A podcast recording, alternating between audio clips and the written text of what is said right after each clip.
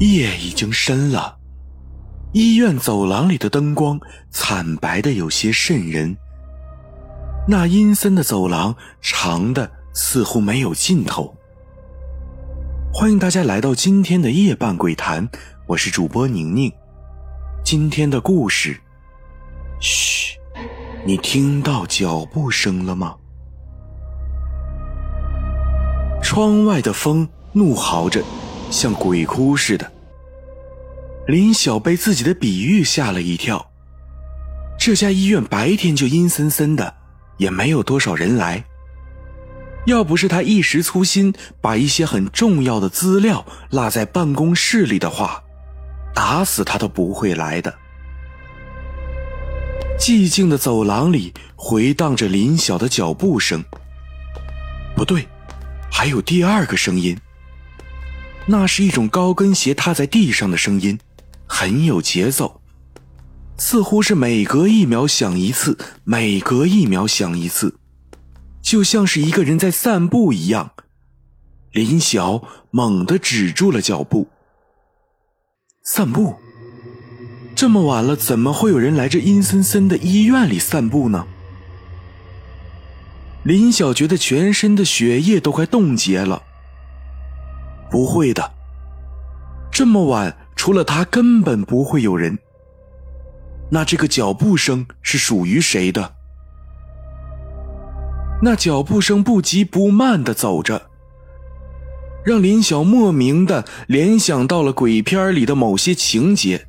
说不定他现在听到的脚步声是属于鬼的。林晓打了个激灵，他慢慢的转过了身。身后依然是长长的走廊，一个人影都没有。他下意识的低头看了一眼，林晓顿时吓得呆住了。他的身后有一双血脚印，那血还是鲜红的，似乎是刚刚印上去的。林晓向后退了好几步。两只眼睛不可置信的瞪着地上的脚印，那是一双高跟鞋的脚印。灯忽然灭了，窗外的风吹得更厉害了，又像是怪兽的嘶吼。林晓吓得尖叫了一声，他知道这家医院有闹鬼的传闻，当时他还不以为然。没想到如今竟真的被他赶上了，该死的！早知道他就不来了。他颤抖着从包里拿出了手电筒，手电筒微弱的光带来了一丝丝光明，但稍纵即逝，手电筒的灯光也很快熄灭了。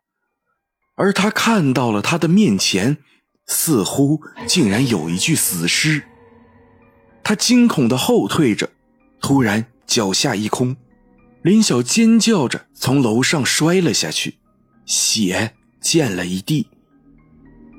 林晓就那么七拧八歪的倒在了地上，表情狰狞的瞪着四楼。他怎么忘了，四楼是太平间呢？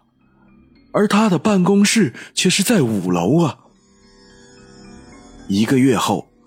萧琪一个人走在医院四楼那条漫长的走廊上，窗外没有月光，只有走廊里惨白的灯光洒在地上。隐约的，小琪听到了一阵不属于他自己的脚步声，然后灯灭了。今天的夜半鬼谈就到这里了。如果喜欢这个专辑的话，可以订阅关注这个频道。我是喜马的新人主播宁宁。记住，胆小者勿入。